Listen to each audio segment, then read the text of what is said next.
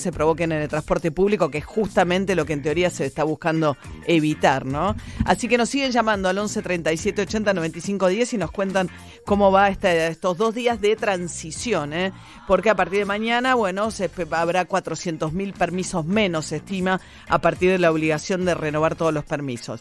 Bueno, vamos a charlar mientras tanto ¿Cuáles pareciera ser, porque todavía no está confirmado hasta ahora, eh, de las eh, terapias alternativas que se han intentado mientras se busca una vacuna para combatir el coronavirus? Bueno, algo que se parece un poquito a una vacuna, pero es el uso del plasma de pacientes recuperados en pacientes que en algunos casos se están usando con pacientes que no están en situación de gravedad. Nora Echenique es directora del Instituto de Hemoterapia de la provincia de Buenos Aires. Buen día, Nora, y gracias por atendernos. ¿Qué tal? Buen día. ¿Cómo están trabajando con, en, la provincia con el tema de, de, la sangre en general? No, con la sangre en general venimos bien. Estoy difónica porque no puedo parar de hablar.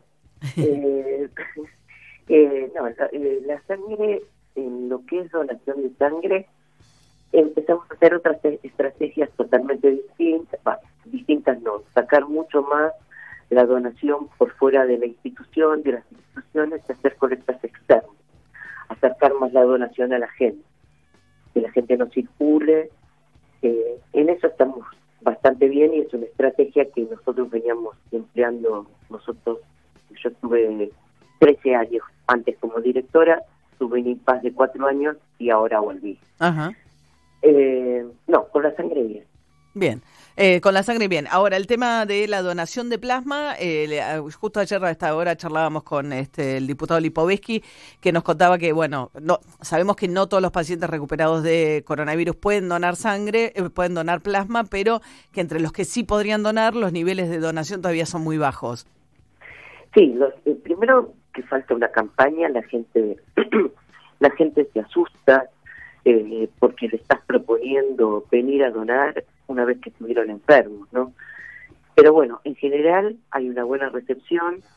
Ahora con esto de, de Insaurralde que, eh, que abrió una, una nueva grieta. ¿Por qué nueva grieta?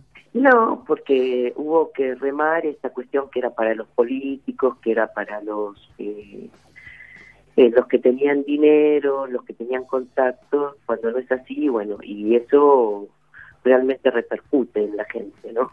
Claro, uno me imagino todos los enfermos que están en esa estancia reclamando plasma para ellos también y no hay plasma para todos. No, primero que hay que entender que esto es un ensayo, no es un es un ensayo clínico observacional donde se observa, se compara, pero no es un tratamiento en este momento para nada. Pero igual, perdón, doctora, porque lo de Insaurralde, Insaurralde no estaba dentro del ensayo y sí recibió plasma, no es que solamente... Sí estaba, sí estaba, tenía absolutamente todos los parámetros como para ser incorporado en el ensayo clínico. Fue un paciente que estuvo bien leve, pasó de moderado y se agravó. En el momento del agravamiento fue cuando se utilizó el plasma. Está bien, pero no forma parte del grupo de ensayo del doctor Pollack. Sí, no, no es del doctor Pollack, es el ensayo de la provincia. En la provincia hay dos ensayos. Uno es del doctor Pollack, que son pacientes de riesgo oligosintomáticos. En cambio, el de nosotros es de, ese es el de infantes. Y el de la provincia es un ensayo clínico observacional donde se le coloca el plasma a aquellos pacientes que pasan de moderados a graves. Son dos dos completamente distintos. Dos ensayos distintos. Y ustedes dicen que Isaurralde entraba dentro de los parámetros del, ensayo que estaban haciendo en provincia. Exactamente, como digo yo, tuvimos 204 pacientes, un famoso y 203 que son anónimos, digamos. Estamos charlando con Dora Echenique, que es la eh, directora del Instituto de Hemoterapia de la provincia de Buenos Aires. Bien, y, y, les está dando buen resultado en esos 204 pacientes porque le dijo, no estoy seguro de que haya sido el plasma. A ver, para en general en los que se le aplica el plasma tenemos estamos observando buenos resultados. En, en aquellos pacientes sobre todo que pasan a desaturar, o sea, disminuyen su saturación de oxígeno en sangre y empiezan a tener una disnea más profunda y empiezan a variar sus parámetros de laboratorio. Es ahí la indicación, donde duda si lo paso a terapia o no lo paso a terapia, para ser más objetiva. Es ahí donde estamos observando buenos resultados. Eh, ¿Y cuánto plasma tienen hoy? O sea, ¿cuántos pacientes les podrían suministrar plasma en provincia de Buenos Aires? Hoy, en este momento, ahora de la mañana, pocos. Eh, a la mitad de mañana te puedo decir que cuántos y a la, al final del día otros tantos.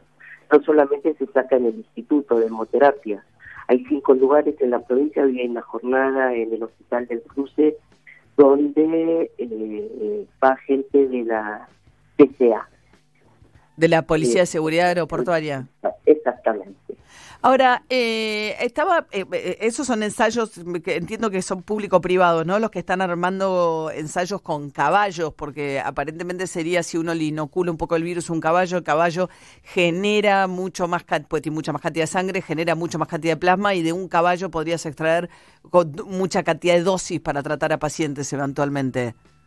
Claro, pero son dos ensayos que van por separado. En este momento lo único que hay es el plasma en el sentido de que humano digamos el, pero y el plasma de caballos podría en un corto plazo sumarse sí aparte hay mucha experiencia en, con sueros de caballo. Eh, más de uno de nosotros fue aplicado con suero de caballos en algún momento. La vacuna la famosa el suero antirrábico. Ajá.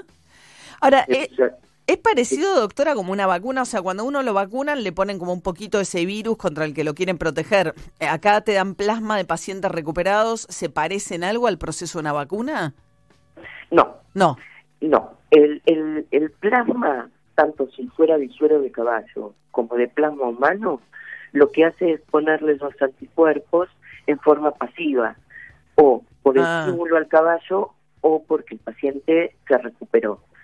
Eh, Son los anticuerpos por si aparece el virus. La vacuna te da un poquito el virus para que tu cuerpo genere el anticuerpo. Claro, en cambio esto es cuando ya está con alguna inoculación del virus, en este caso eh, el, plasma, el recuperado generó, porque el máximo pico de 40 días es ahí donde produce la mayor cantidad de anticuerpos un paciente. Eh, en cambio, el que recién enferma, se enferma no tiene esos anticuerpos. Ah, hay que esperar el día 40, claro. Nora Echenique, directora del Instituto de Hemoterapia de la provincia de Buenos Aires. Bueno, hacemos un llamado, ¿no, doctora, que donen, ¿no? Los que los recuperados. Exactamente. Eh, que por lo menos llamen al 0800-222-0101, que hay, si tienen alguna inquietud, ahí se la van a responder, es el teléfono del Pucaiba. Perfecto. Y de ahí se comunican con nosotros y bueno, hay toda una cadena de llamados telefónicos para que la gente no circule y nosotros eh, de alguna manera o lo va a buscar el Pucaiba o lo trae el municipio o bien, se las arreglan para darle hacerle el traslado con la seguridad del caso. 0800-222-0101. Gracias, doctora. No de nada. Hasta luego, que tenga buen día.